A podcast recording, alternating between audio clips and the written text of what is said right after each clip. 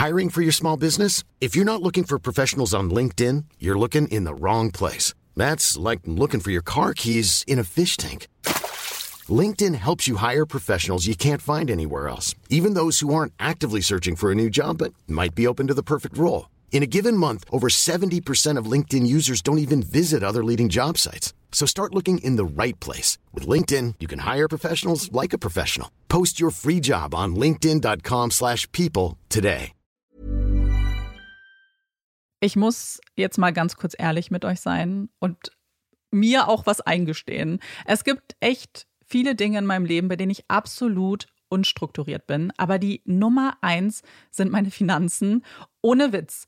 Es gibt Tage, an denen ich mich einfach nicht traue, auf mein Konto zu gucken. Und wenn ich das dann muss, weil ich weiß, oh, jetzt ist, glaube ich, meine Kreditkartenzahlung mal wieder fällig, dann habe ich richtig doll Herzklopfen. Und dann, äh, weißt du, ich gucke so, so ein bisschen nur mit einem Auge hin, wie bei einem Horrorfilm. So Decke übers Gesicht am liebsten und nur so mit einem Auge irgendwie drauf gucken. Und ganz ehrlich, das kann ja so nicht angehen. Und da passt unser heutiger Partner ganz wunderbar, denn Finanzguru hilft mir jetzt hoffentlich dabei, meine Finanzen in den Griff zu bekommen und mir nicht mehr so viel Stress zu machen. Und wer den Podcast aufmerksam hört, kann sich wahrscheinlich schon denken, dass ich genauso eine Kandidatin bin wie Amanda. Mir geht es da einfach eins zu eins genauso. Ich verliere total schnell den Überblick, auch weil ich ja einfach überhaupt nicht so gut mit Zahlen bin und so. Und da ist Finanzguru die perfekte Anlaufstelle für Menschen wie mich und Amanda, aber wahrscheinlich auch für viele von euch. Bei Finanzguru bekommt ihr nämlich den perfekten Überblick über eure Finanzen. Ihr könnt dort, wenn ihr möchtet, all eure Konten miteinander verbinden, also Girokonto, Kreditkarte, Depot oder auch zum Beispiel eure Kryptobörse. Und dann werden alle Einnahmen und Ausgaben automatisch kategorisiert und für euch übersichtlich in der App aufbereitet. Und nicht nur das, Finanzguru zeigt euch auch alle eure Verträge ganz übersichtlich an. Das heißt, wenn ihr erkennt, dass da ein überflüssiger Vertrag dabei ist, dann könnt ihr den ganz einfach mit einem Fingertipp rechtssicher über die App kündigen. Das sind aber nicht die einzigen richtig coolen Features von Finanzguru. Finanzguru kann nämlich auch noch mehr machen und zwar für euch ganz persönlich. Genau, mit Finanzguru Plus bekommt ihr nämlich detaillierte Budgetanalysen und auch personalisierte Finanztipps, also alles irgendwie perfekt auf euch zugeschnitten. Ihr habt auch Analysen eures Kaufverhaltens, die euch zur Verfügung stehen. Dann könnt ihr nämlich auch Veränderungen planen. Und was ich auch super cool finde, ist die klare Übersicht eurer Ausgaben nach Kategorie, also zum Beispiel Lebensmittel, Shopping, Tanken. Das könnt ihr alles unterteilen. Und das äh, finde ich einfach so viel übersichtlicher und auch viel einfacher dann eben für zukünftige Veränderungen. Veränderungen. Wenn ihr Finanzguru auch ausprobieren wollt, dann haben wir jetzt ein richtig, richtig cooles Angebot für euch. Und zwar könnt ihr mit unserem Code Puppies Finanzguru Plus drei Monate lang kostenlos testen. Und das ist super einfach. Ihr müsst einfach nur die App downloaden, euer Konto verknüpfen und dann in eurem Profil den Code Puppies eingeben. Ganz wichtig, der Code ist nur für NeukundInnen gültig. Und dann geht's auch schon los. Dann könnt ihr Finanzguru drei Monate lang kostenlos kostenlos testen, durchstöbern und rausfinden, welche Funktion für euch am meisten Sinn ergibt. Den Link, den Code und alle weiteren Informationen findet ihr wie immer in unseren Shownotes und auch in unserem Linktree.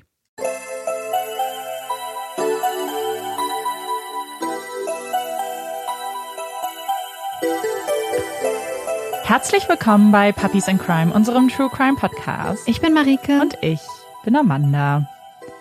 Marike und ich haben heute einen ganz schönen Brocken Arbeit vor uns. Wir müssen nämlich heute zwei Folgen aufnehmen, statt nur einer. Es ist gar nicht so früh gerade, aber unsere Konzentration ist top, würde ich behaupten. Viel Koffein. Viel Koffein, genau, der uns wach hält. Und wir preschen hier durch. Das Wetter in Berlin ist schön. Es ist sehr angenehm. Sehr angenehm, nicht so heiß wie letzte Woche. Ja, letzte Woche. Wir hatten auch viel Regen diese Woche. Haben wir uns sehr gewünscht. Und jetzt sitzen wir hier. Ich bin ganz froh, weil ich muss nicht denken. Ja, Amanda kann sich heute den ganzen Tag zurücklehnen. Mhm. Und äh, zuhören. Ich hoffe, dass meine Stimmbänder einfach die ganze Zeit durchhalten. Wenn ich am Schluss nur noch so krächze, also das wäre dann ja übernächste Woche, dann seht es mir nach. Ja, dann ist das die Entschuldigung, die offizielle. Genau. Dann bin ich sehr gespannt, was du uns ja. mitgebracht hast. Wir gehen heute übrigens in ein neues Land, mm. so indirekt. Wir waren schon mal in dem Land, aber nicht in einem Fall direkt, sondern in dem Anhang von einem Fall. Es geht nämlich nach Indonesien und zwar mm. genau nach Bali. Mm. Bin gespannt, ich freue mich. Sie hatten sie gewarnt. sie darum gebeten, nicht zu fahren. Nicht mit ihr. Bleib hier. Bitte. Fahr nicht. Nicht mit ihr. Bloß nicht mit ihr. Sie hatte nicht auf sie gehört. Sie hatte noch Hoffnung. Der St. Regis auf Nusa Dua auf Bali ist ein echtes Luxusresort. Mit großzügigen Zimmern, unglaublich zuvorkommenden und freundlichen Angestellten und einer wunderschönen Gartenanlage. Die Gegend, in der das St. Regis liegt, Nusa Dua, ist voller exklusiver Hotels mit einem gepflegten weißen Sandstrand und Top Security. Wer hierher kommt, erwartet Entspannung, perfekten Service und Luxus. Es ist der 12. August 2014 und er wartet mit seinem kleinen hellblauen Taxi vor dem Eingang des St. Regis. Es sollte eigentlich eine Fahrt zum Flughafen werden. Die beiden hatten ihre Koffer in den Kofferraum des Wagens gehievt und waren noch einmal kurz ins Hotel gegangen. Dann waren sie direkt wieder zurückgekommen, um ihre kleinen Koffer wieder aus dem Kofferraum zu holen. Jetzt war da nur noch der große Koffer. Aber auch den würden sie gleich holen. Das hatten sie zumindest gesagt. Keiner sollte ihn anfassen, bis sie wieder da sind. Und seitdem wartet er. Bestimmt werden sie gleich wieder zurückkommen. Sie werden ihn schon nicht vergessen haben. Sie werden ihn hier bestimmt nicht ewig warten lassen. Immerhin hat er noch ihren Koffer im Wagen. Er wartet und wartet und wartet. Irgendwann reicht es ihm. Koffer hin oder her. Er geht zum Hoteleingang. Keine Spur der beiden. Niemand weiß, wo sie sind. Aber was soll er denn nun mit dem Koffer machen? Der Koffer. Zum ersten Mal fällt sein Blick wirklich auf das Gepäckstück. Auf das Laken, das um den Koffer gewickelt ist. Auf das Klebeband, das Koffer und Laken notdürftig zusammenhält. Auf die rotbraunen Flecken und auf die Flüssigkeit, die da heraussippt. Das sieht nicht gut aus. Der Koffer muss dringend zur Polizei. Auf der Polizeiwache wird der kleine, aber unglaublich schwere Koffer genauer unter die Lupe genommen.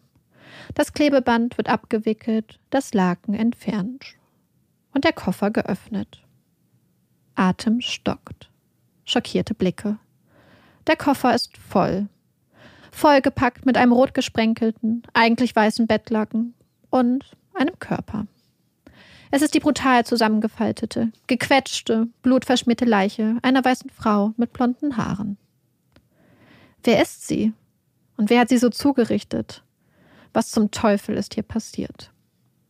Unzählige Fragen schwirren durch die Köpfe, mischen sich mit Fassungslosigkeit, Neugier und Tatendrang. Einige der Fragen kann die Polizei schnell beantworten. Das ist der traurige Vorteil, wenn eine Leiche an der Rezeption eines Luxusresorts mit unglaublich aufmerksamen Angestellten und vielen Kameras entsorgt wird. Bei der Toten handelt es sich um die 62-jährige Sheila von Weasel Mack. Eine wohlhabende Amerikanerin, die gemeinsam mit ihrer Tochter Heather im St. Regis Urlaub machte. Über Nacht war auch noch Heathers Freund Tommy aus Amerika angekommen. Auch er hatte ein Zimmer im St. Regis. Heather und Tommy. Schnell ist klar, dass Heather und Tommy die beiden sind. Die beiden jungen Menschen, die den schweren, blutbeschmierten Koffer in das Taxi geladen hatten und meinten, sie wären gleich zurück. Von denen nun jedoch jede Spur fehlt. Die Suche beginnt. Dass die beiden Bali unbemerkt verlassen? Unwahrscheinlich bis unmöglich. Also sind sie noch irgendwo hier. Zwei von tausenden jungen Menschen aus aller Welt, die hier auf Bali Urlaub machen. Zwei Nadeln im Heuhaufen? Hm, nicht ganz. Schon am nächsten Morgen steht die Polizei vor der Tür eines kleinen billigen Hotels in der Nähe des St. Regis. Weit haben es Tommy und Heather nicht geschafft. Sie liegen noch im Bett, als die Polizei sie findet. Besonders schwer hatten sie es ihnen wahrlich nicht gemacht. Denn Heather und Tommy hatten unter ihren echten Namen im Hotel eingecheckt und mit einer von Sheilas Kreditkarten bezahlt. Schnell merkten die Angestellten des Hotels, dass dieses junge Paar aus Amerika, das da auf einmal komplett ohne Gepäck und ohne Reisepässe an der Rezeption stand, das Paar war, nach dem die ganze Insel voll Entsetzen Ausschau hielt. Das Mörderpaar. Bonnie und Clyde. Zwei unglaublich abgebrühte Verbrecher? Nein, ganz und gar nicht. Tommy und Heather sind keine Mörderinnen. Sie sind die Opfer. Opfer eines schrecklichen Verbrechens. Die Geschichte, die Heather und Tommy der Polizei erzählen, ist haarsträubend. Sie seien entführt worden von bewaffneten balinesischen Verbrechern, Gangstern. Die hätten Sheila ermordet. Heather und Tommy hätten es gerade so geschafft zu flüchten. Gut, dass die Polizei nun da ist. Wann können sie nach Hause fliegen? Die Polizisten trauen ihren Ohren kaum. Nicht, dass es auf Bali keine bewaffneten Gangs gäbe, aber Gangster, die drei amerikanische Touristen entführen und eine von ihnen töten und die dann die Leiche zurück in St. Regis brachten und an Heather und Tommy übergaben, die doch eigentlich geflüchtet waren. Oder hatten sie sie im St. Regis entführt und sie im Zimmer festgehalten? Wie waren Tommy und Heather dann an den Koffer gekommen? Und warum hatten sie nichts gesagt, kein Alarm geschlagen? Waren die Gangster ihnen auf den Fersen gewesen? Und warum hatte niemand diese Gangster gesehen? Egal, wie man es dreht oder wendet. Die Geschichte der beiden jungen Menschen ergibt wenig Sinn. Aber was ist die Alternative? Dass die junge Amerikanerin aus wohlhabendem Hause erst zwei Wochen entspannten Strandurlaub mit ihrer Mutter machte und sie dann brutal ermordete und in einen Koffer stopfte? Und dann, voller naiver Hoffnung, dachte, einfach nach Hause fliegen zu können? Ist das nicht fast genauso absurd? Und so stehen die Ermittler vor den Fragen. Wer, was, wie und vor allem warum. Die Ermittlungen beginnen. Und die Risse, die Abgründe hinter dem breiten Lächeln des amerikanischen Mutter-Tochter-Dus kommen langsam ans Licht. Heather Louise Mack wird 1995 als erste und einzige Tochter von Sheila von Wiese Mack und James L. Mack geboren. Sheila ist studierte Politikwissenschaftlerin, hat früher für verschiedene prominente Demokraten gearbeitet und wird oft als Socialite beschrieben. Ihr Ehemann James ist ein Mann, den viele als ein musikalisches Genie bezeichnen. Er ist Komponist und Produzent und hat an unzähligen Jazzalben mitgewirkt. Für James ist es bereits die dritte Ehe und Heather hat vier ältere Halbgeschwister. Er ist bereits weit über 60, 23 Jahre älter als Sheila, als seine kleine Prinzessin Heather das Licht der Welt erblickt. Heather ist das Ein und Alles ihrer Eltern. Ihre kleine Prinzessin, ihr Sonnenschein, Sie ist intelligent, aufgeweckt und besitzt die überaus praktische Fähigkeit, ihre Eltern problemlos um die kleinen Fingerchen wickeln zu können. Die Macs sind wohlhabend, leben in einer riesigen gelben Villa im schicken Chicagoer Bezirk Oak Park. Ein Haus voller Kunst und Musik. Der kleinen Heather steht die Welt offen. Im wahrsten Sinne des Wortes. Sheila und James lieben es zu verreisen, fliegen jedes Jahr auf die schönsten Inseln und zu den weißesten Stränden. An der Seite ihrer Eltern entdeckt die kleine Heather die große, weite Welt.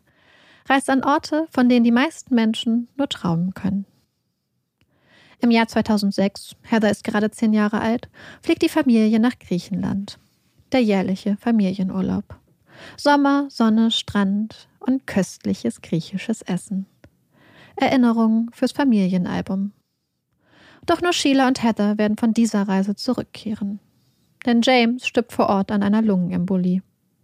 Für die kleine Heather stürzt die Welt zusammen. Ihr Daddy, ihr Verbündeter. Heather und James gegen die Welt. So war es immer gewesen. Heather und James gegen den Rest. Aber eben auch Heather und James gegen Sheila. Denn die hübsche gelbe, von großen Bäumen umgebene Villa in Oak Park war nicht nur ein Ort voller Musik und Kunst, sondern auch ein Ort voller Streit, voller Auseinandersetzung und Gewalt. Immer wieder ertönen Schreie aus dem Haus. Immer wieder wird die Polizei gerufen. Mit James Tod verbessert sich die Lage nicht. Ganz im Gegenteil. Heather war ein echtes Papakind. Sie leidet unglaublich unter dem Verlust ihres geliebten Vaters und entgleitet ihrer Mutter Sheila immer weiter. Heather ist unglaublich intelligent, kann Menschen immer noch wunderbar um den Finger wickeln und ist es gewohnt, ihren Willen zu bekommen. Und wenn etwas nicht genau so läuft, wie sie sich es wünscht, dann rastet das Mädchen aus. Regelmäßig greift sie ihre Mutter an, schlägt sie, beißt sie. Einmal schubst sie Sheila so hart, dass deren Arm bricht. Immer wieder ruft Sheila die Polizei. Insgesamt mehr als 80 Mal in den zehn Jahren vor ihrem Tod. Doch sie erstattet keine Anzeige gegen ihre Tochter. Das ist doch Heather, ihr kleines Mädchen. Aber Sheila hat Angst. Hat Angst vor Heather und um Heather. Besorgt sehen ihre Freunde und Familie, wie Sheila mehr und mehr die Kontrolle über ihre Tochter verliert. Heather ist gewalttätig, bestiehlt ihre Mutter immer wieder, schwänzt die Schule und hängt mit den, in Sheilas Augen, falschen Freunden ab. Und nicht nur das. Mit einem dieser falschen Freunde ist sie auch noch zusammen. Tommy Schäfer. Anders als Heather kommt Tommy nicht aus einem wohlhabenden Elternhaus, ist in Sheilas Augen ein schlechter Einfluss auf ihre Tochter. Sheila hasst Heathers neuen Freund. Die Mutter-Tochter-Beziehung ist angespannt. Irgendwann zieht Heather aus. Die neue Selbstständigkeit, finanziert von Sheila, die es nicht übers Herz bringt, ihrer Tochter den Geldhahn zuzudrehen. Doch so schlecht die Beziehung zwischen Mutter und Tochter auch ist, Sheila will ihre Tochter nicht aufgeben und setzt alle Hoffnung in den jährlichen Familienurlaub. Letztes Jahr waren sie auf der wunderschönen griechischen Insel Santorini gewesen. Dieses Jahr soll es nach Bali gehen. Es soll ein Neustart werden. Der unglaublich teure Versuch einer Versöhnung. Am 2. August fliegen Sheila und ihre Tochter nach Bali. In der Business Class, versteht sich. Zunächst verbringen sie ein paar Tage in einem Spa-Resort im hippen Seminyak und ziehen dann um ins luxuriöse Fünf-Sterne-Resort St. Regis. Ein Traumurlaub.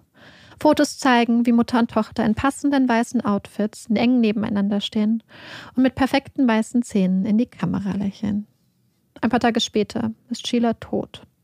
Brutal zusammengeschlagen, erstickt an ihrem eigenen Blut. Was ist passiert? Beginnen wir mit Heathers Version der Geschichte.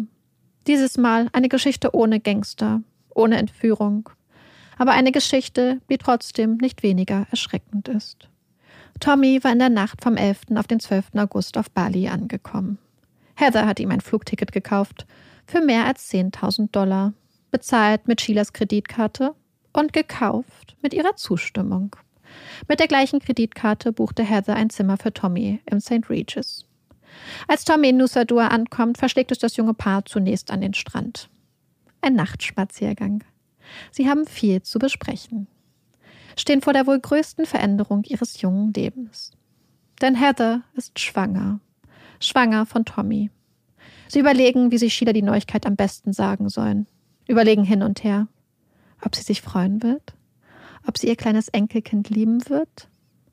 Schließlich gehen sie zurück ins Hotel, bereit für die große Ankündigung. Ein Enkelkind, da kann man sich doch nur freuen, oder? Nein. Sheila rastet aus, als sie von dem Baby erfährt, fängt an, wie eine Furie durchs Zimmer zu rasen und nach einem Messer zu suchen. Sie beschimpft Heather als Prostituierte, will ihr mit dem Messer das Baby aus dem Bauch schneiden, und sie will auch Heather töten. Irgendwann kommt Tommy dazu. Er hat Angst um Heather, um ihr Baby, hat sich mit dem stählernen Griff einer Obstschale bewaffnet, nur zur Sicherheit, falls er Heather helfen muss. Sheila rastet weiter aus, wendet sich nun an Tommy, beschimpft ihn mit einem rassistischen Begriff. Er versucht es wegzulachen, doch dann beginnt sie ihn zu würgen. Heather hat sich im Badezimmer versteckt. Sie hat Todesangst. Und dann wehrt Tommy sich. Er nimmt den Griff der Obstschale und schlägt immer wieder auf Sheila ein, bis sie sich nicht mehr rührt. Dann geht er zu Heather ins Badezimmer und sagt seiner Freundin, dass ihre Mutter nun tot ist. Als Heather Sheilas Leiche sieht, nimmt sie sie in den Arm und kann nicht glauben, dass ihre Mutter tot ist. Sie versuchen das amerikanische Konsulat anzurufen, wollen Rat und Hilfe, doch niemand geht ran. Sie entscheiden sich schließlich selbst zum Konsulat zu fahren. Und Sheila soll mitkommen. Heather weigert sich, ihre Mutter einfach dazulassen. Und so wickeln sie Sheila in einen Laken, quetschen sie irgendwie in den kleinen Koffer, der nun so voll ist, dass er nicht mehr zugeht. Heather holt Ducktape und einen Koffertrolley. Irgendwie schaffen sie es, den Koffer zu transportieren und laden ihn schließlich in ein Taxi. Es war kein grausamer Mord. Es war grausam, ja, brutal, aber notwendig. Sheila hatte ihr Baby töten wollen, hatte Heather töten wollen, Tommy, ihre kleine Familie. Sie mussten sich wehren. Sie hatten keine Wahl. Das Blatt hat sich gewendet. Zumindest, wenn man Heathers Version der Geschichte glaubt. Denn es gibt noch eine andere Version der Geschehnisse.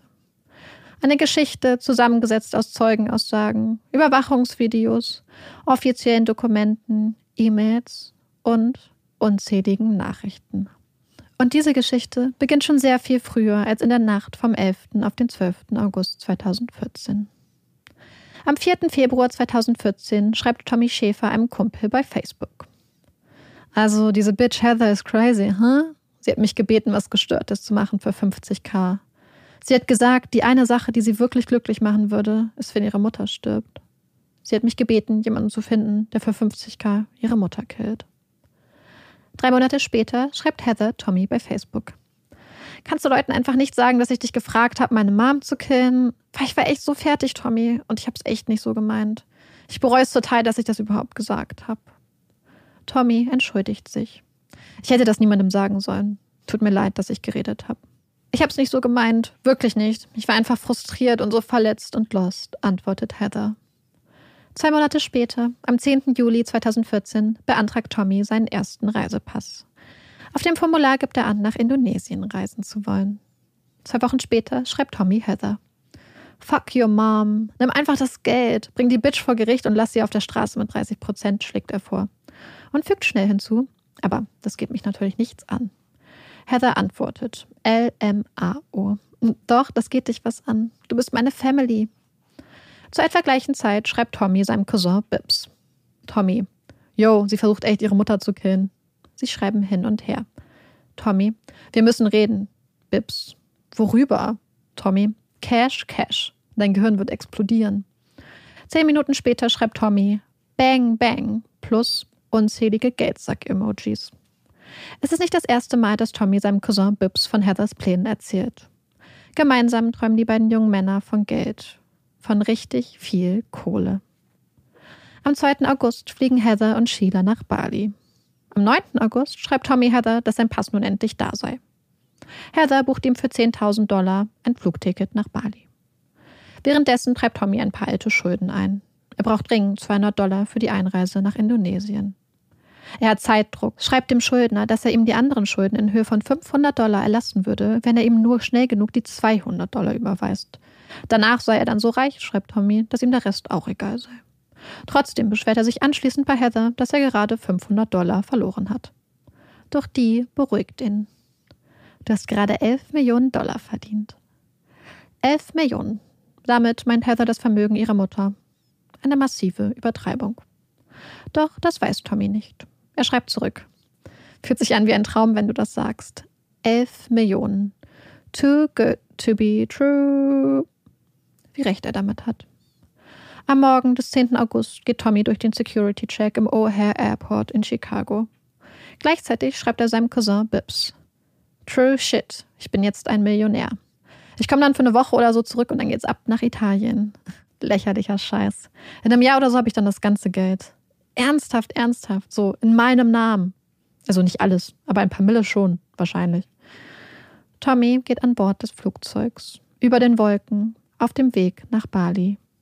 Auf in eine neue, bessere Zukunft. Heather schreibt ihm Nachrichten mit Anweisungen, dass er ihm ein Auto zum Flughafen schicken würde, dass er sagen soll, dass er zu ihr will, dass er sich ins Wi-Fi einloggen soll, sobald er gelandet ist, und dass ein Auto um Mitternacht da sein wird und dass sie dringend reden müssen. Um kurz vor 1 Uhr nachts kommt Tommy im St. Regis an. Sein Zimmer liegt im sechsten Stock. Gut eine Stunde später kommt Heather zu ihm hoch die nächsten Stunden verbringen die beiden mit einem nächtlichen Spaziergang durchs Resort. Danach trennen sich ihre Wege. Tommy fährt zurück in den sechsten Stock und Heather kehrt zurück in das Zimmer, das sie sich mit Sheila teilt. Sie schreiben Nachrichten hin und her. Es geht darum, Sheila endlich Hi zu sagen. Wann der richtige Zeitpunkt zum Hi sagen sei. Dass sie erst warten sollten, bis sie wieder schläft, bis sie ihr Hi sagen. Dass er nicht nachgeben sollte, egal wie Sheila sich wehrt. Ja, richtig erahnt. Hi sagen. Damit meinen Heather und Tommy keine Begrüßung. Es ist ihr Code fürs Töten. Hi sagen sie am besten, wenn Sheila tief und fest schläft. Um kurz nach drei Uhr Nacht fährt Heather zu Tommy in den sechsten Stock. Keine zehn Minuten später steht Sheila in der Lobby. Sie fragt, wo ihre Tochter sei. Weiß irgendjemand, wo Heather ist? Sie mache sich Sorgen. Die Angestellten berichten Sheila, dass Heather wohl in ihrem anderen Zimmer sei. Sheila ist überrascht. In welchem anderen Zimmer? Na, in dem Zimmer von dem jungen Mann. Die Angestellten zeigen ihr ein Foto des Mannes. Sheila kann es kaum glauben. Dieser Dieb Tommy Schäfer ist hier, fragt sie wütend. Wie wird der denn so ein Zimmer bezahlen? Die Angestellten teilen ihr mit, dass das Zimmer mit ihrer Kreditkarte bezahlt wird. Sheila kocht. Und dann steht auf einmal Heather in der Lobby. Sheila ist immer noch fassungslos. Unglaublich wütend. Sie schreit. Dann gehen sie und Heather zurück auf ihr Zimmer. Man muss ja nicht wirklich in der Öffentlichkeit streiten. Sheilas Plan für einen entspannten Mutter-Tochter-Urlaub, für einen Neustart, erscheint wie ein naives Luftschloss. In den nächsten vier Stunden schreiben Heather und Tommy sich unzählige Nachrichten. Es geht hin und her. Immer wieder die Frage, wann sollen sie Sheila, die mittlerweile wieder festschläft, endlich Hi sagen? Sie könne es kaum erwarten, schreibt Heather. Zur gleichen Zeit schreibt Tommy wieder mit seinem Cousin Bibbs. Und er berichtet auch, dass Heather bereits versucht hat, Sheila zu töten, indem sie eine Überdosis Medikamente verabreicht hatte. Doch die Medikamente hätten Sheila nicht getötet. Sie sei einfach wieder wach geworden. Er schreibt, dass er jetzt wirklich die Knarre gebrauchen könnte. Bibbs macht ihm einen anderen Vorschlag, schickt viele Wellen- und Schwimm-Emojis. Sheila könnte ja einen Badeunfall haben. Sprich, sie könnten sie im Meer ertränken. Tommy schreibt, dass Heather wolle, dass er Sheila jetzt umbringe, während sie schläft. Bibbs schlägt vor, sie mit einem Kissen zu ersticken. Nachrichten fliegen hin und her. Tommy und Bibbs, das ist für dich und die Family. Einmal, jetzt bin ich dran. Bete für mich, Cuz. Bibbs antwortet. Gemacht. Jetzt geht es los. Das rote 100-Emoji. Heather schreibt Tommy. Es wäre krass gefährlich, es jetzt nicht zu machen. Tommy antwortet. Ich habe nichts zu verlieren. Und fügt dann doch hinzu. Ich will nicht ins Gefängnis. Kurze Zeit später schreibt Heather ihm wieder. Es gibt keine bessere Zeit, Hi zu sagen, als sie jetzt. Die Nachrichten zwischen Heather und Tommy gehen hin und her. Draußen ist es bereits hell. Tommy, hör auf deinen Bauch, Baby. Einfach auf deinen Bauch. Ich werde draußen sein. Wenn du mich brauchst, werde ich das hören. Heather, woher willst du das wissen? Komm einfach her. Tommy, sag einfach das Codewort. Ich schwöre dir, Heather, alles, was du tun musst, ist sie schwach machen. Hör mir zu. Ich werde an der Tür sein. Ich komme jetzt. Heather, okay. Tommy, relax, du bist Bonnie. Tu es. Heather, ich glaube, ich brauche dich hier. Okay, ich werde es versuchen. Fuck. Tommy, gib dein Bestes. Wir haben nichts zu verlieren. Vertrau mir, Baby. Ich bin da. Kannst du dir eins überziehen mit einer Big S-Stange? Heather, kannst du? Tommy, ja. Heather, mit was soll ich sie schlagen? Ich brauche deine Hilfe. Tommy, relax, Baby G. Perfekter Plan. Heather, du solltest das machen. Tommy, nein, du musst sie ausnocken. Hör zu und halt verdammt nochmal den Mund. Halt's Maul, G. Du bist so dumm. Shut the fuck up. Lass mich ausreden.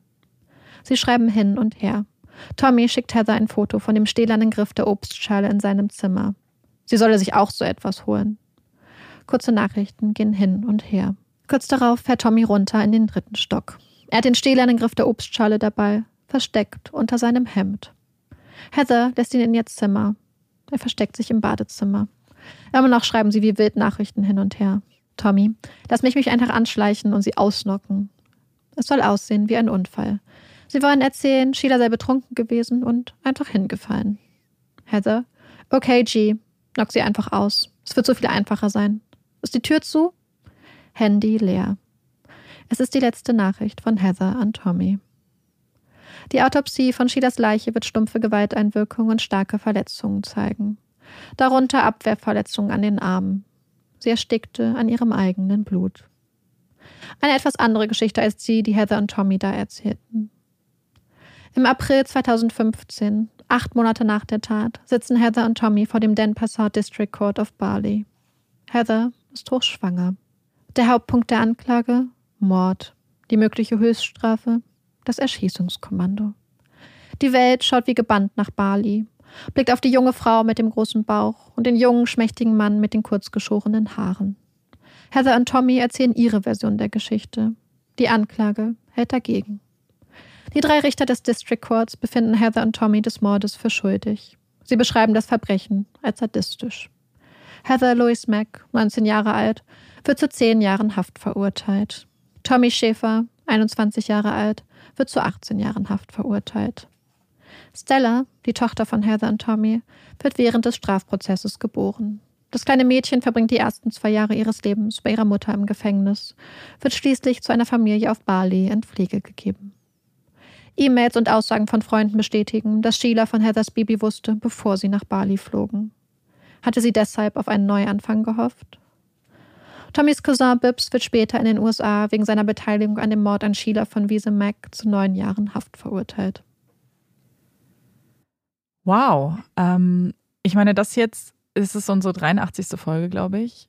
man könnte annehmen, wir haben schon alles irgendwie mitbekommen, aber ich kapiere nicht, wie abgebrüht Menschen sein können, wie abgefuckt, ich sag's auch jetzt mal, weil wenn man sich diese Nachrichten anschaut, es, also wäre das nicht so tragisch, würde man wirklich, als ob es in einem Film ist, wo man sagt, okay, das ist aber schon echt, pff, das also da, übertrieben. Jeder Produzent würde sagen, nee, so schreibt doch kein Mensch, so plant doch niemand einen Mord. Wie abgebrüht kann man bitte sein? Und emotionslos und ich weiß nicht, mir fällt es. Ja, ich ähm, muss mich genau mhm. bevor wir darüber reden, weil ich glaube, da gibt es einfach super viele Punkte, die man sich anschauen kann, muss ich mich kurz einmal bedanken. Denn der Fall ist uns tatsächlich vorgeschlagen worden aus, von jemandem aus der Community. Ich habe leider die Nachricht nicht mehr gefunden. Ich dachte eigentlich, ich hätte, ich glaube, ich habe es mir gescreenshot. Auf jeden Fall habe ich den Screenshot nicht mehr. Auf jeden Fall danke. Ich hatte den Fall schon mal fast komplett recherchiert und angefangen zu schreiben, letztes Jahr irgendwann. Aber dann kam uns, glaube ich, ein anderer Fall in die Quere, der sehr ähnlich war. Und deswegen habe ich den dann doch nicht mhm. gemacht. Und als uns dann jemand geschrieben hat, hey, guckt euch doch mal den Fall an, dachte ich, das ist jetzt perfekt, wenn man eh in kurzer Zeit mehrere Fälle vorbereiten muss zum Vorproduzieren. Und dann mhm. dachte ich, perfekt. Ich weiß genau, wie der Umfang des Falls ist. Und deswegen auf jeden Fall nochmal danke für die Erinnerung. Ähm, der Fall, ja, dieser Fall fiel mir aus einem Grund recht schwer und das ist, dass es so viele verschiedene Versionen gibt und dass es recht schwer ist, irgendwie also es gibt tatsächlich, glaube ich, Leute, die diese Version, die Heather da erzählt hat, die sie auch später nochmal vor Kameras erzählt hat, mhm. nämlich dass Sheila sie töten wollte. Heather hat tatsächlich in einem späteren Interview mit einer australischen Fernsehshow ähm, diese Vorwürfe nochmal bestärkt. Das, was sie damals auch als Verteidigung gesagt hatten, dass es eine Notwehr war, dass Sheila sie durch den Raum gejagt hatte, als sie ähm, rausgefunden hat, dass sie schwanger ist dass sie sie und ihr Baby töten wollten und dass Sheila sowieso, sie behauptet, dass ihre Mutter massive Drogen- und Alkoholprobleme hatte, dass sie verschiedene ähm, Persönlichkeitsstörungen von, davon betroffen war. Heather vorher mhm. schon mal ein Baby hatte, aber dass Sheila das dann auch so quasi töten wollte und dass sie Heather damals auch schon umbringen wollte. Und das war ganz interessant, weil sie erzählt das so Gleichzeitig, dann fragt der Reporter aber auch so nach, aber was ist denn so mit diesen SMS und diese ja, ganzen Nachrichten, weil mhm. das widerspricht dem ja und dann sagt sie so quasi, oh, hier ist jemand im Blog, weil es war so ein Interview mit, wo während sie im Gefängnis war, per Handy. Und dann sagt sie, ah, ich melde mich später zurück und dann meldet sie sich gar nicht mehr. Und ich hatte das Gefühl, mhm. dass sie mhm. dachte, sie kann da ihre Geschichte erzählen, ohne dass es hinterfragt wird. Aber die Leute, dieses Fernsehteam hat gleichzeitig auch mit den Angehörigen von Sheila geredet, also mit Heathers Tante und ihrem Onkel. Und die haben gesagt, na ja, diese Version von Heather widerspricht ja auch dem, was die Polizei immer aufgezeichnet hat, weil es gibt nur mal 80 ähm, quasi ähm, Akten, nicht eine Akte, aber mit sehr vielen Einträgen, mit über 80 Einträgen, wo die Polizei gerufen wurde, wo Sheila das Opfer war, eindeutig, und wo die Polizei auch vermerkt hat, dass sie eher so ein passives Opfer ist mhm. und dass sie sich immer, immer, immer geweigert hat, irgendwas zu machen oder Heather irgendwie zur Anzeige zu bringen. Und das spricht eher dafür, dass die Aggressionen wirklich von Heather ausgingen. Heather hat es auch einmal gesagt, dass sie und ihr Vater, dass wenn zum Beispiel Sheila irgendwas Gemeines zu Heather gesagt hat, hat Heather das nach der Schule ihrem Papa gesagt. Ihr Papa hat dann angefangen, Sheila zu schlagen, oh hat Sheila versucht, sich zu wehren und dann haben Heather und James gemeinsam auf Sheila eingeschlagen und auf sie eingeprügelt. Das hat Heather auch so gesagt. Ich meine, wir wissen es nicht. Wir wissen nicht, wie mhm. die Mutter- und Tochter-Dynamik da ist, aber von den Zeugenaussagen und von dem, was die Polizei notiert hat, wirkt es wirklich so, als ob Sheila hier das für gewöhnlich das Opfer war von massiver Gewalt von Seiten von James und Heather. Ja, einfach vor allem daran, man muss sich ja daran halten, so auch wenn man es nicht weiß, weil natürlich wie Familiendynamiken sind, das passiert ja meist hinter verschlossenen Türen, aber du hast ja dann trotzdem Zeugenaussagen oder eine Polizeiakte ist ja so neutral, wie es eigentlich geht, weil die Polizei sich natürlich irgendwie erstmal das notieren soll, was passiert, also an, an, Fakten orientiert. Und vor allem ergibt diese Theorie oder ihre Version ist es ja eher so wenig Sinn, weil sie ja sagen, dass der, also dass es vielleicht daran lag, dass sie nicht wusste, dass sie schwanger ist. Und du meintest ja, sie wusste es ja, vorher. Ja, es gibt E-Mails, wo sie vorher schon mit Leuten geschrieben hat und äh, auch ihre Freundin bestätigt, dass sie das vorher schon wusste. Mhm. Meine Theorie ist, dass sie dann vielleicht wirklich dachte, ähm, dass das ein Neuanfang für die beiden sein ja. könnte, dass sie jetzt gedacht hat, okay, wenn wir jetzt dieses Kind kriegen, dann raufen wir uns nochmal zusammen. Oder theoretisch, es kann natürlich auch sein, dass sie gedacht hat, sie redet auf Heather ein und äh, überredet sie vielleicht zum Beispiel zu einer Abtreibung. Ist auch möglich. Aber Aber Das- würdest du dann nach. Bali fahren? Also jetzt mal ganz. naja, vielleicht, also theo- theoretisch, also es ist jetzt Mhm. massive ja, Spekulation. ja, klar. Könnte, hätte sie jetzt zum Beispiel sagen können, Heather, guck dir das an. Wenn du Mhm. das Kind nicht Mhm. bekommst, kannst du immer weiter um die Welt reisen. Das kann alles deins sein. Du kannst nach der Schule, beziehungsweise sie ist ja kaum noch zur Schule gegangen, du kannst äh, überall hinreisen. Das ist das Leben, was dir Ja, offen steht. Ähm, aber wir wissen es nicht. Es gibt nichts, was dafür spricht, dass sie Mhm. das versucht hat. Nichts. Es gibt keine Aussage von Heather, keine Aussage von Freunden. Deswegen ist das reinste Spekulation, selbst wenn man davon ausgehen würde. Wobei es halt Mhm. so aussieht, als ob sie wirklich versucht hat, vielleicht ähm, mit Heather alles wieder gerade zu biegen. Ja. Also ich. Ja. Und es ist auch so auch diese Tatsache, dass sie gesagt haben, dass ähm, Tommy mit, äh, mit, mit dem Segen von Sheila gekommen wäre und so und haben auch alle Freunde gesagt, nein, Sheila hat ihn gehasst, hat gedacht, Mhm. dass er ein ganz, ganz schlechter Einfluss auf Heather ist. Wobei ich eher das Gefühl habe von dem, was wir über Heather wissen, dass sie vielleicht sich gegenseitig beeinflusst haben. Und ähm, es, es, spricht, es spricht alles dafür, dass sie das auf keinen Fall wollte, dass sie dem nicht zugestimmt hat. Und ich finde die Tatsache, dass obwohl sie keinen Pass dabei hatten, dass sie unter ihrem echten Namen eingecheckt sind, mit der Kreditkarte von Sheila, ich ist so, ist so naiv. Das kann man sich gar nicht vorstellen. Also da bin ich auch einfach so sprachlos, weil ich, ich meine, er hat ja irgendwie von diesem guten Plan gesprochen. Ich, was für ein Plan? Was Ja. war der Plan? Weil du, also ich, und das meine ich so, wie kann man denn, ich kann wirklich, ich bin richtig sprachlos, weil sie haben sich ja gar keine Gedanken gemacht, an, zu keinem Zeitpunkt, was sie machen wollen. Und dann auch, wie du stimmt, ich hatte das mit den Koffern fast schon wieder vergessen. Das ist ja auch, der, der Taxifahrer hätte sie ja auch perfekt beschreiben können, selbst wenn sie es nicht mit ihren echten Namen gemacht hätten. Da sind ja so viele Zeugen, dann die Kameras vom Hotel und ich, ja, ich, mir fällt da nichts zu ein. Ja, auch die Version, die Sie gesagt haben, hat auch so vom zeitlichen Ablauf zum Beispiel Mhm. ganz wenig Sinn ergeben, weil sich das ja echt wirklich über und ähm, das Dokumentieren dieser Nachrichten, die ja minutiös aufgezeichnet sind, dass sich das über Stunden gezogen hat, wo sie da hin und her überlegt haben, dass sie Sheila jetzt in Anführungsstrichen Hi sagen sollen, wo sie mit, wo Tommy mit seinem Cousin Bibbs hin und her geschrieben hat, der wohl vorher auch schon immer mit ihm geredet hat und ähm, gesagt hat, hey, ihr könntet sie ja theoretisch, also er hat schon viele, viele Vorschläge gemacht, was sie machen könnten und sie dann so ein bisschen gecoacht, wofür er dann ja am Schluss wirklich Hm, auf Gott sei neun, zu neun Jahren verurteilt wurde. Das war übrigens auch ganz interessant, das sieht man in den Unterlagen. Und zwar war war es wohl so, dass das FBI, was dann zuständig war, mit Bibbs reden wollte, also Bibbs ist der Nachname, Hm. Robert Bibbs, ah, sind dann wohl hingegangen und meinten so ein bisschen so, hey, was hast du damit zu tun? Und dann meinte er so, ich habe da gar nichts mit zu tun, ich habe da gar nichts gemacht. Und dann haben sie gesagt, aber wir haben hier ganz viele Nachrichten, die du geschrieben hast, beziehungsweise, und dann meinte er so, Mhm. die habe ich aber nicht geschrieben. Dann meinten sie so, es sieht aber ziemlich stark so aus, als ob du diese Sachen geschrieben Mhm. hast. Dann meinte er, ja, okay, vielleicht war ich es doch.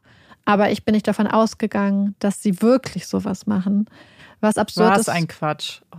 wenn man bedenkt, dass sie zu dem Zeitpunkt auch, ähm, zumindest aus den Nachrichten ergibt sich, dass er das Heather schon versucht hatte, ihre Mutter auszunocken oder sie umzubringen mit irgendwelchen Medikamenten oder Drogen. Und ähm, ja, was auch so massiv gegen diese Selbstverteidigungsthese auch nochmal spricht, Mhm. die man, glaube ich, wirklich einfach zur Ja. Seite legen kann. Naja, eben, es ist, am Ende des Tages spricht ja das Urteil auch eine klare Sprache, dass das nicht ist, was passiert ist. Ja. Ich, ja, Ja, und sie hatten sich, glaube ich, auch so, sie haben ja auch diese Beträge, von denen sie ausgegangen sind. Also es gab so einen Trust Mhm. für Heather, wo Sheila gerade erst, ich glaube, ein paar Monate bevor sie nach Bali gefahren sind, das so geändert hat, dass Heather quasi die alleinige Begünstigte dieses Trusts von 1,5 Millionen war. Bis zu ihrem 30. Geburtstag Mhm. hätte, glaube ich, ihr Onkel William oder so, wäre noch so quasi ähm, der Treu, ich weiß nicht, wie das heißt, Treuhänder oder so gewesen. Mhm. Das heißt, er hätte darüber auch noch so Verwaltet, bestimmen, Verwalter. Aber das stand ihr auch noch alles zu, aber vielleicht war das für sie nicht schnell genug. Und ich muss auch sagen, dass Heather eine Person ist, eine Täterin, die auf die, die den Medien sehr viel gegeben hat. In dem Sinne, dass sie, ich glaube, es ist grundsätzlich ein Fall, der sehr viele so Klischees und, und Punkte und Trigger bedient, die Medien gern bedienen. Mhm. So wohlhabend, eine sehr, sehr hübsche Angeklagte, Teenager, Schwangerschaft, ein ganz, ganz Ja. grausamer Mord.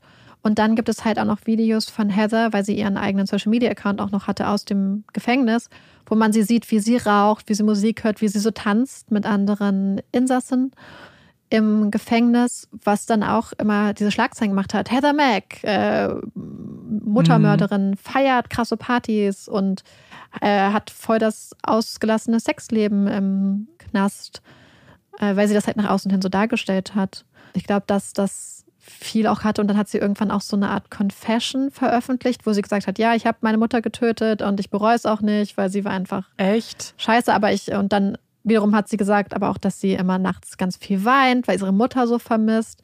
Also es ist ganz, ganz viele unterschiedliche Sachen, die sie da sagt. Ich glaube. Hm. Ich finde das so geschmacklos einfach. Ich weiß nicht. Ich, ich, ich frage mich halt, ob wie viel Kontrolle sie über ihre Impulse hat, muss ich gestehen. Ja, scheinbar. So, weil sie wirkt hm. unglaublich naiv, kindlich, sehr, sehr behütet, aber mit irgendwie ich habe das Gefühl, wenig Verständnis für Konsequenzen. Ja.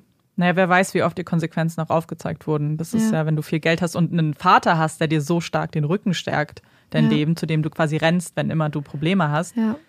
Wer weiß. Und eine Mutter, die sich nicht durchsetzen genau. kann. Also es, es gibt, ich habe auch so ein Video im Internet gefunden, was irgendwer aufgenommen hatte, wo sie mal auf der Straße waren, Heather und, und Sheila und wo ähm, Heather auch ihre Mutter wirklich auf der Straße beschimpft und ihr Sachen an den Kopf wirft und so. Aber Sheila ist auch, ähm, wirkt komplett überfordert mit der Situation. Also auch überhaupt nicht souverän und überhaupt nicht ruhig oder als hätte sie da irgendwie eine Kontrolle drüber. Ich glaube, ich habe fast das Gefühl, dass da vielleicht wirklich Sachen sind, die sich gegenseitig ganz negativ bedingt haben irgendwie. Naja, klar, weil wann so, also ich glaube, das weiß man ja auch, wenn du deine Kinder nicht früh genug unter Kontrolle erziehst oder einfach ja, Konsequenzen genau Konsequenzen aufzeigst, auch eine Beziehung aufbaust. Wie einfach ist das, das immer später hinzubekommen? Ja. Ja, dann das, schwer. Das meinten halt Freunde und Familie, dass ihre Tochter halt sehr geliebt hat, aber dass sie nicht fähig war, hm. Grenzen zu setzen, Konsequenzen zu ziehen. Und selbst als Heather dann quasi ausgezogen ist, hat sie ihr ja nicht den Geldhahn scheinbar zugedreht, weil sie das hm. dann nicht konnte. Und ja, das verstehe ich auch. Ne? Ja, ja, das ist ja das Schlimme, weil wenn du eben Mutter bist, du bist ja erstmal, du liebst deine Kinder wahrscheinlich schon sehr, egal was sie tun und oder ja, hast, machst dir selber den Druck, dass du deine Kinder unterstützen musst. Es ist doch dein Kind. Und was ist, wenn doch irgendwie? Dann verstehe das total. Umso schlimmer ist es halt, was dann passiert und dass sie ihr halt bis zum Ende ja irgendwie auch vertraut hat, einfach wieder schlafen gegangen ja. ist in ein gemeinsames Zimmer. Weil natürlich, wer würde denn davon, also Wer denkt denn, dass deine eigene Tochter dich umbringt ja. oder umbringen lässt? Ja, und das ist auch, ich habe ein bisschen, ich weiß nicht, wie es bei dir ist, aber auch mhm. als ich die Nachrichten so gelesen habe, habe ich immer geschwankt, weil ich nicht wusste, wer nun die treibende Kraft mhm. ist. Weil da war erstmal Heather, die meinte, hey, wir sollten ihr jetzt wirklich Hi sagen und es wäre es gefährlich, es jetzt nicht zu tun und mach mal. Und dann auf der anderen Seite Tommy, der zu Heather sagt, mach es jetzt und ich werde draußen warten und mach es jetzt und halt's mhm. Maul. Äh, zieh es jetzt einfach durch, boah, du bist so dumm. Und dann wieder Heather, die irgendwie, und ich frage mich halt, wer wen da gedrückt hat. Und manchmal, es gibt so Momente, ich bin mir wirklich nicht sicher, wo es fast so wirkt, dass wenn einer der beiden gesagt hat, Alter, was machen wir hier eigentlich? Das ist total dumm, dass sie dann aufgehört hätten. Und das, Aber dass sich keiner ja. getraut hat. Und das glaube ich ehrlich gesagt. Ich glaube, es ist ganz, ganz schwer, hier eine treibende Kraft auszumachen. Ich glaube, das gibt es ja ganz oft bei Paaren. Das ist ja dieses extreme Phänomen, dass nur weil sie zusammenkommen, die Tat überhaupt zustande kommen kann, weil sie sich gegenseitig hochpushen. Das, glaube ich, ist hier auch der Fall. Ich glaube ja. nicht, dass einer von beiden die Tat alleine begangen hätte. Das ja. Ja, und vor allem, weil Tommy so, also ich glaube, Tommy hat es wirklich gemacht, so für seine Fam, für seinen Cousin und für diesen Traum vom, vom Geld. Mhm. Und Heather hat aber auch später gesagt, dass sie Tommy da rein manipuliert hat und dass er halt, dass es ihr leid tut, dass sie ihn damit reingezogen hat und ihn benutzt hat. Und Tommy, soweit ich das von den Nachrichten verstanden hat, hat sich da auch ganz massivst von distanziert. Ja, ich bin auf jeden Fall auch gespannt, was, was mhm. ihr so sagt. Auch ähm, ich habe das Gefühl, wir haben in letzter Zeit öfters mal Fälle gehabt, die wirklich sehr absurd sind und das stimmt. Ähm, wo man einfach nur den Kopf schüttelt und auch denkt, wie unnötig. Ach, genau, das ist vielleicht mhm. noch eine recht interessante Sache. Dieser Trust für Heather war ja 1,5 Millionen ähm, US-Dollar wert ungefähr. Und sie durfte dann, als sie ähm, vor Gericht stand, durften 150.000 davon ähm, wurden benutzt, um ihre Verteidiger zu bezahlen und ihre Gerichtskosten von okay. dem Trust. Mhm. Aber es gibt in ähm, Illinois das sogenannte ähm, Slayer Statute und das besagt, dass eine Person, die eine andere Person vorsätzlich und rechtswidrig ermordet, von dieser Tat nicht profitieren Mhm. darf und deswegen hätte sie eigentlich auch keinen Anspruch und es hat auch die Geschwister von Sheila haben, sind auch vor Gericht gezogen und haben dafür gekämpft, dass Heather quasi nicht mehr Begünstigte des Trustes ist, sondern dass das alles für Stella, also für ihre Tochter, dann benutzt wird. Also dass Stella jetzt die begünstigste, Mhm. die Begünstigte ist davon. Und das haben die Geschwister von Sheila auch noch erreicht. Also die äußern sich auch in sehr vielen. Dokumenten, also nicht Dokumentation, aber in so kleinen TV-Schnipseln auch dazu. Und das fand ich ganz, ganz traurig, weil ihre Schwester, die aber auch ganz, ganz stark traumatisiert ist, weil sie auch meinte, sie hat nicht nur ihre Schwester verloren, sondern auch ihre Nichte, die sie auch Mhm. geliebt hat. Und sie meinte, dass immer, wenn sie Koffer sieht, und sie meint, sie muss für ihren Beruf halt viel reisen, aber sie meint, wenn sie Koffer sieht, kriegt sie Panik und das triggert sie wirklich ganz, ganz massivst. Verstehe. Einfach, weil sie Koffer sieht und den Blick hat und sieht, wie ihre Schwester einfach in diesen kleinen Koffer gestopft wurde. Und es wird halt immer geschrieben, dass Heather sich zum Beispiel versucht hat, auf den Koffer raufzusetzen, um das runterzudrücken, damit Oh sie es irgendwie zukriegen. Und das ist halt so. Das ist Ja. einfach, ich verstehe das so, weil das ist, es Ä- muss so schlimm sein, irgendwie Familie sowieso zu verlieren. Und dann noch solche Bilder, glaube ich. Im ja, Kopf zu und das haben. genau im Kopf zu haben, davon zu lesen und Ja. Und es ist nicht jemand, den du, der von außen kommt und zu dem du keine emotionale Bindung hast, sondern Mhm. es ist deine Nichte, die du geliebt hast. Die. ist, ja, Und dann, das haben wir schon so oft gemacht, wie es ist, dann diese Trennung vielleicht und dieses Vermischen von, von vielleicht der Liebe für eine Person und gleichzeitig die, äh, ja, das Entsetzen Wut. und Mhm. der Schock über die Tat irgendwie. Ja. Ja, ich weiß nicht, also mich äh, lässt das so ein bisschen bedrückt zurück. Deswegen brauche ich jetzt gleich eine kleine Pause und ein, ein Grund zum Durchatmen. Ihr hoffentlich auch. Und dann kommt jetzt nämlich unsere Puppy Break.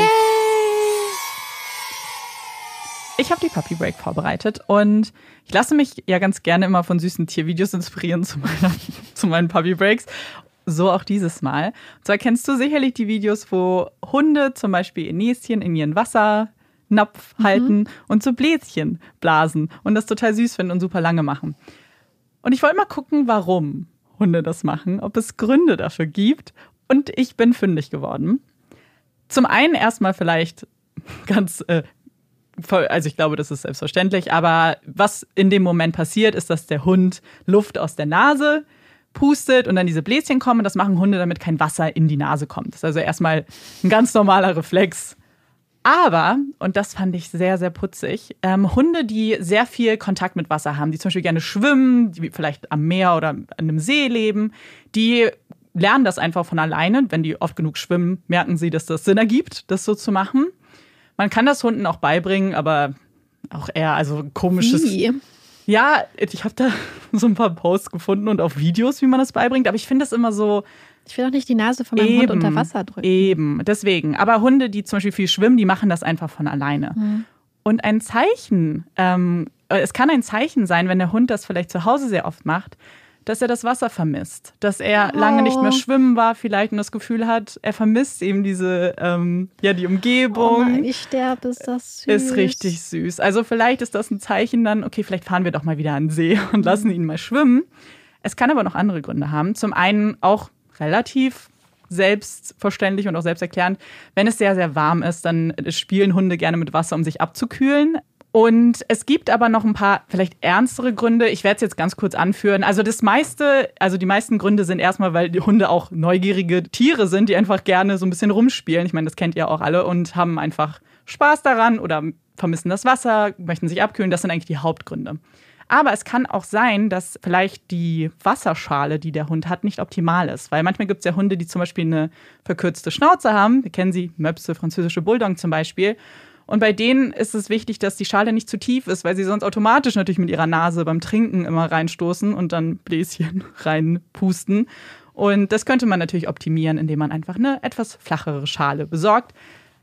Der Vollständigkeit halber, es kann auch sein, dass Hunde das machen, wenn sie zum Beispiel krank sind und Schmerzen haben, weil dann sind Hunde eigentlich bekannt dafür, ganz komische Dinge zu machen. Also wenn der Hund nie mit Wasser zu tun hat, das noch nie gemacht hat und auch andere Anzeichen hat, dass vielleicht was nicht stimmt, kann man sich das mal angucken. Ist aber jetzt nicht bei jedem Hund so, der das macht. Wie gesagt, Hauptgründe sind eigentlich nur, weil Hunde das ganz gerne machen und mit Wasser spielen. Oh, das ist sehr niedlich. Ich hätte auch immer gedacht, dass Olaf, weil er ja halb Pudel ist, so eine Wasserratte, aber ist ja nicht. Also er duscht ja sehr, sehr gerne. Sehr gerne. Sehr gerne. Aber alles andere ist er ja nicht so. Ich hatte immer gedacht, dass ich dann so einen richtig sportlich schwimmenden Hund habe, aber dem ist nicht so. Hm. Wir hatten ja schon mal darüber geredet, dass Olaf sich ja auch weigert zu gehen, wenn es regnet. Ja, stimmt. Ich glaube, wir haben darüber geredet. Das Ja. ist, ja, das stimmt. Er ist nicht so eine Wasserratte. Nee, er mag auch, er duscht gerne, aber er mag nicht danach nass sein. Und ähm, wenn, wenn wir gehen und es regnet, dann weigert er sich auch zu gehen. Deswegen muss ich ihn ganz oft, gerade im Winter, wenn es halt ganz kalt ist und es dann regnet, dann, oder so im Herbst, dann versuche ich ihn immer unter meine Jacke zu verstecken. Gott sei Dank ist er ja klein genug dafür, damit er dann nicht so nass wird. Oh, es ist schon, vor allem, er sitzt, er, also das haben wir bestimmt auch schon besprochen, aber er sieht immer so niedlich aus, wenn er lacht, weil er so ganz kleine Chicken Legs hat, die so Ja. ganz süß, weil natürlich das Fell nicht mehr so aufgeplustert ist. Es ist so süß. Ja, jetzt liegt er hier ganz happy. Ich muss dazu noch eine Geschichte erzählen. Gestern, Amanda hat es mitbekommen. Olaf und ich waren beim Tierarzt, weil Olaf was im Auge hatte. Hat sich alles geklärt, war alles super. Wir haben die beste Tierärztin, das beste Tierarztteam der Welt, habe ich das Gefühl. Auf jeden Fall war dann alles wieder gut. Und dann war ich so auf dem Weg nach Hause und war so richtig glücklich, dass es Olaf wieder gut geht. Und dann merke ich sowas auf meiner Schulter und will gerade nach oben gucken und mich beschweren, dass mich jemand angegossen hat. Und dann gucke ich so zur Seite und merke so, das ist kein Wasser. Das ist ein Haufen Vogelkacke. Ich wurde angekackt, wahrscheinlich von einer Taube oder so, beim Gehen.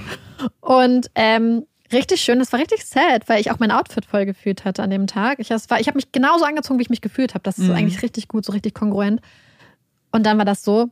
Und dann am Schluss dachte ich mich extra in die Duschen, dachte ich hätte das alles weg. Und dann meinte mein Freund später so, äh, was denn das? Und ich so, und da ist noch Vogelscheiße in meinem Haar. Und dann meinte ich so, hol schnell eine Schere und hatte das abgeschnitten. Und dann hatte ich halt eine kurze Strähne auf der einen Seite, musste ich direkt auf der anderen Seite anpassen. Und jetzt sieht es sehr gut aus. Ich fand's, es, es ist immer ein bisschen lustig. Und natürlich sagt man dann gleich, aber das bringt doch Glück. Das hat Amanda direkt ja, gesagt. Ja, ja, weil das ist auch so. Und dein Freund hat dann Geld gefunden Stimmt. an dem Tag. Bei sich zu selbst. Ja, das ist egal. Im Nachttisch. Aber ja. Er hat das erstmal eine gefunden. gute Nachricht. Ja.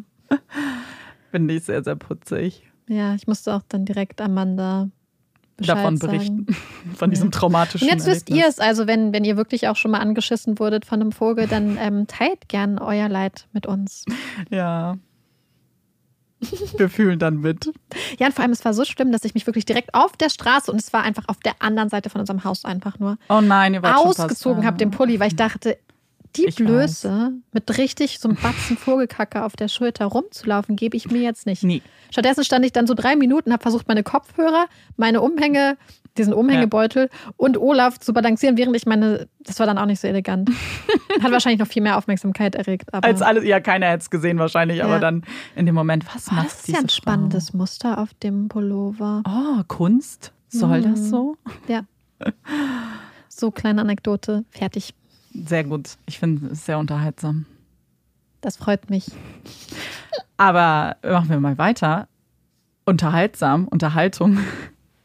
Hast du eine Empfehlung für uns? Ja, willst du mit deiner aber anfangen? Äh, Ich kann anfangen. Meine ist halb gecheatet, deswegen nicht schimpfen. Ich habe es schon, glaube ich, mal in einem anderen Kontext empfohlen, nebenbei, aber es war noch nicht eine eigene Empfehlung. Deswegen mache ich es jetzt und ich mache es aus einem Grund. Und zwar ist dieser Film jetzt endlich auf Netflix verfügbar. Deswegen für alle können ihn gucken. Und zwar geht es um Joker. Er ist jetzt da. Ich habe schon gesehen, er ist, glaube ich, Top 5 aktuell ähm, in Deutschland.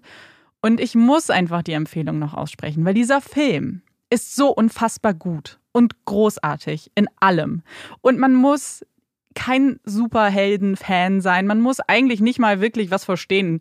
Man muss die Batman-Filme nicht gesehen haben. Das ist eigentlich fast egal, weil dieser Film so einzeln für sich steht und den Weg zeigt von einem sehr traurigen Menschen, einem sehr gebrochenen Menschen und was passieren kann, wenn immer, wenn so ein Mensch immer mehr Leid erfährt, bis er letztendlich böse wird. Und ich finde, man sieht so viele Parallelen zu True Crime und wenn man sich Täter anguckt und ganz oft eben sieht, welche, ja, welche Vergangenheit dahinter steckt und welche psychischen Probleme auch in dem Film sehr wichtig thematisiert werden. Und dieser Film ist einfach so gut, eine unfassbare schauspielerische Leistung von allen Beteiligten. Ich, deswegen, ich muss ihn einfach empfehlen. Für alle, die ihn noch nicht gesehen haben, ich habe ihn damals im Kino geguckt und jede Sekunde war einfach so spannend und fesselnd. Und bin froh, dass er jetzt endlich nach, glaube ich, zwei Jahren auf Netflix ist. Marike will ihn nicht gucken. Ich weiß, dass wir darüber Ja. schon mal geredet haben, privat. Marike will Ja. nicht. Nee, mag nicht so. Manchmal nicht so traurige Filme. Er ist nicht, nicht wirklich traurig. Hm.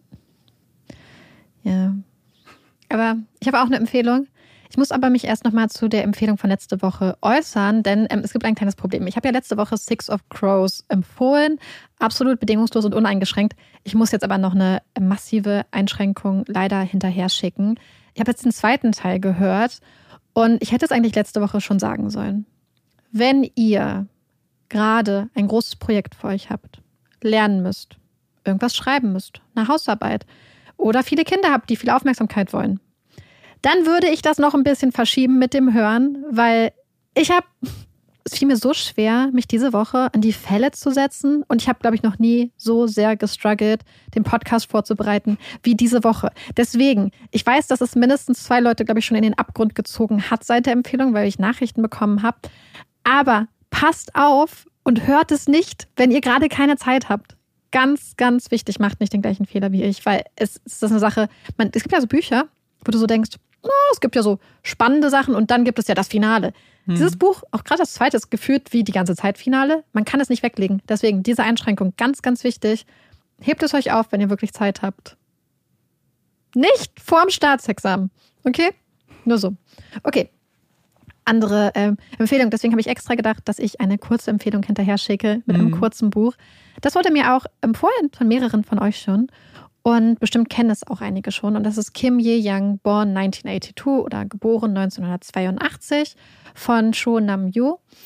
Und es ist ein Buch über das Frausein in Korea. Es ist ein Buch, was wohl in Korea auch eine massive Debatte über Misogynie und Sexismus ausgelöst hat, über Feminismus. Und es ist ein Buch, was ganz anders ist als alles, was ich bis jetzt gelesen habe. Es ist super interessant, ganz spannender Schreibstil. Es sind nur 160 Seiten in der Ausgabe, die ich habe.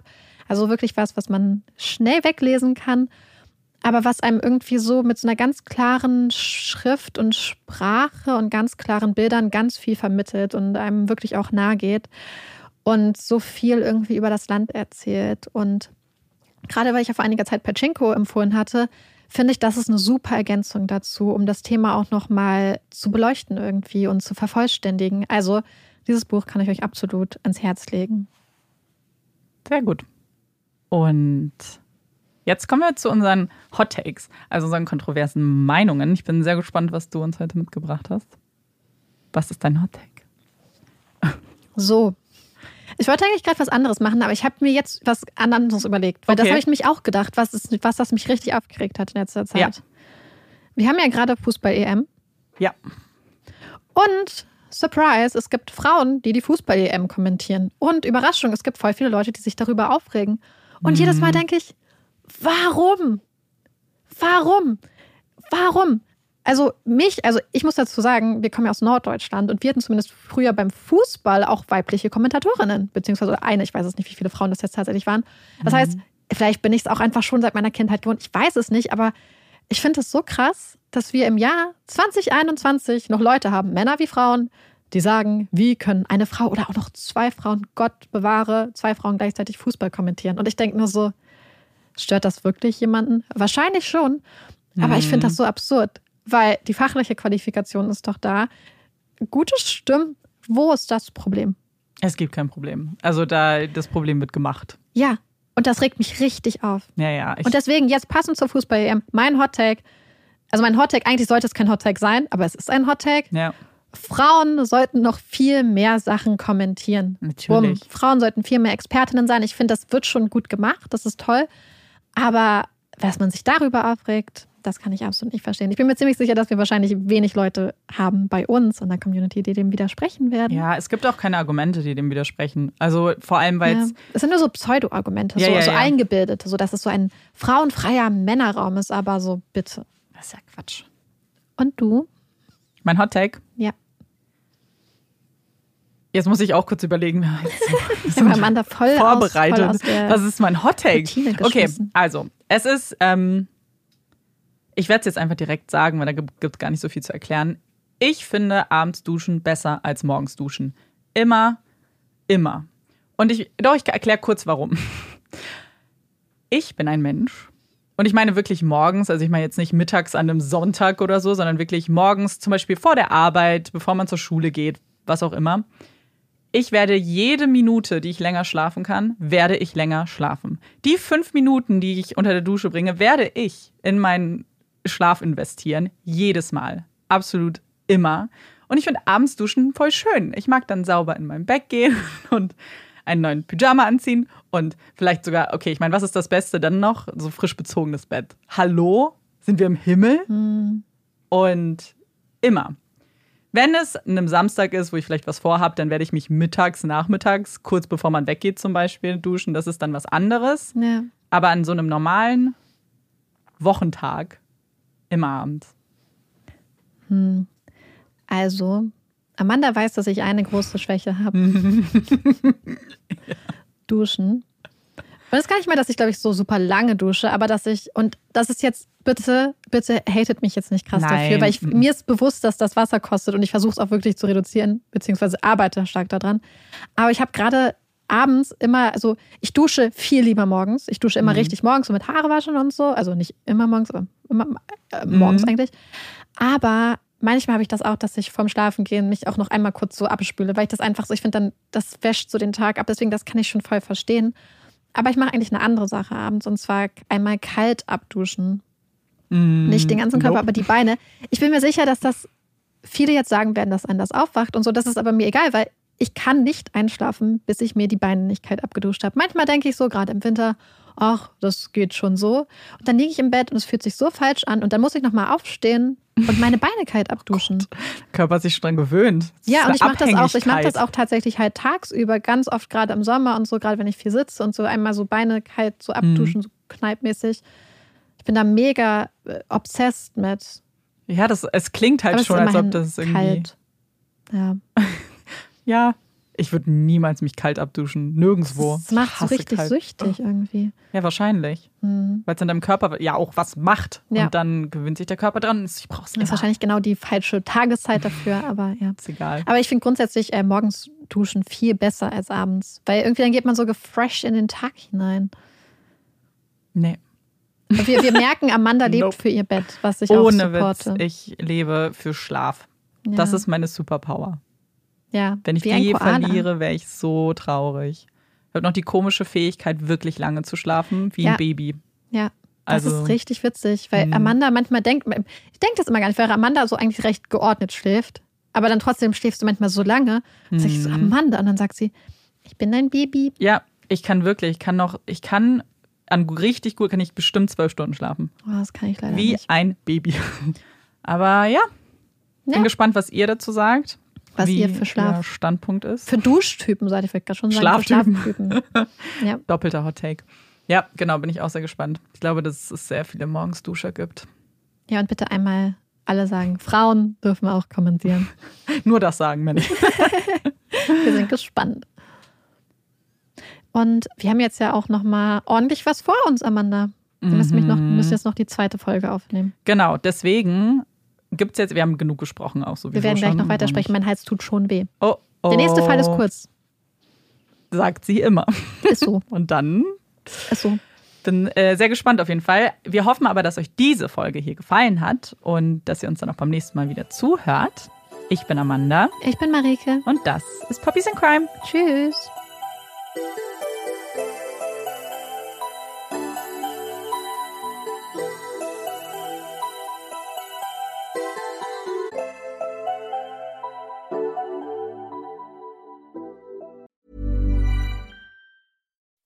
When you make decisions for your company, you look for the no brainers. If you have a lot of mailing to do, stamps.com is the ultimate no brainer. Use the stamps.com mobile app to mail everything you need to keep your business running with up to 89% off USPS and UPS. Make the same no brainer decision as over 1 million other businesses with stamps.com. Use code PROGRAM for a special offer. That's stamps.com code PROGRAM.